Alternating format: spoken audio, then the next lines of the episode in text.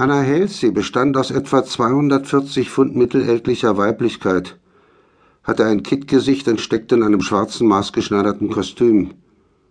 Ihre Augen waren glänzend schwarze Schuhknöpfe, ihre Wangen so weich wie Talg und von etwa derselben Farbe.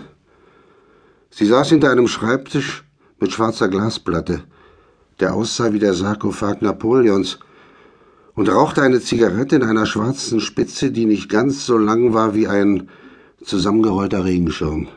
Sie sagte, ich brauche einen Mann. Ich beobachtete sie, wie sie Asche von ihrer Zigarette auf die glänzende Schreibtischplatte schüttelte, wo sich Flocken davon im Zug eines offenen Fensters kräuselten und krümmten.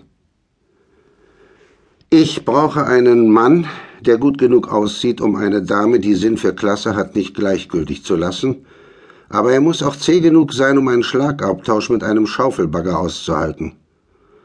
Ich brauche einen Burschen, der einen Stiefel vertragen kann und schlagfertig ist, der aber einen Bierwagen auf den Kopf kriegen kann, ohne dabei stärker mit der Pupille zu zucken, als wenn ihm ein Blondchen von der Revue-Truppe zuzwinkert. Reines Kinderspiel, sagte ich. Sie brauchen die New York Yankees und die Yacht Club Boys. Vielleicht tun Sie es auch, sagte Anna, wenn Sie sich mal den Hals waschen. Zwanzig Eier pro Tag plus Spesen. Ich habe seit Jahren keinen Job mehr abgetreten, aber dieser hier liegt außerhalb meiner Linie. Ich bin mehr für die glatten Sachen zuständig in der Ermittlungsbranche und mache mein Geld lieber da, wo man nicht in Gefahr schwebt, dass einem der Kopf abgerissen wird. Wollen wir sehen, wie Sie Gladys gefallen. Sie nahm die Zigarettenspitze in die andere Hand und betätigte einen Schalter an einer großen schwarzen chromverzierten Wechselsprechanlage. Komm mal rüber und leer Anna den Aschenbecher aus, Schätzchen. Wir warteten. Die Tür ging auf und eine hochgewachsene Blondine, besser gekleidet als die Herzogin von Windsor, kam hereingeschritten. Sie bewegte sich mit Eleganz quer durch das Zimmer leerte Annas Aschenbecher, tätschelte ihr die fette Backe, bedachte mich mit einem glatten, sich nur leicht kräuselnden Blick und ging wieder hinaus. Ich glaube, sie ist rot geworden, sagte Anna, als die Tür sich geschlossen hatte. Sie haben noch immer was an sich. Sie ist rot geworden und ich habe zum Essen eine Verabredung mit Daryl Sanuk, sagte ich.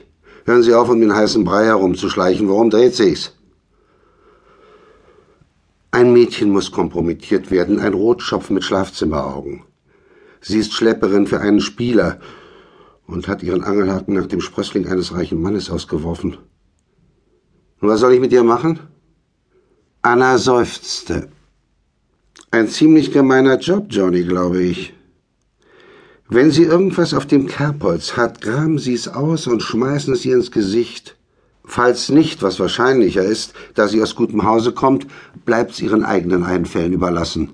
Sie haben doch von Zeit zu Zeit selber mal Ideen, oder?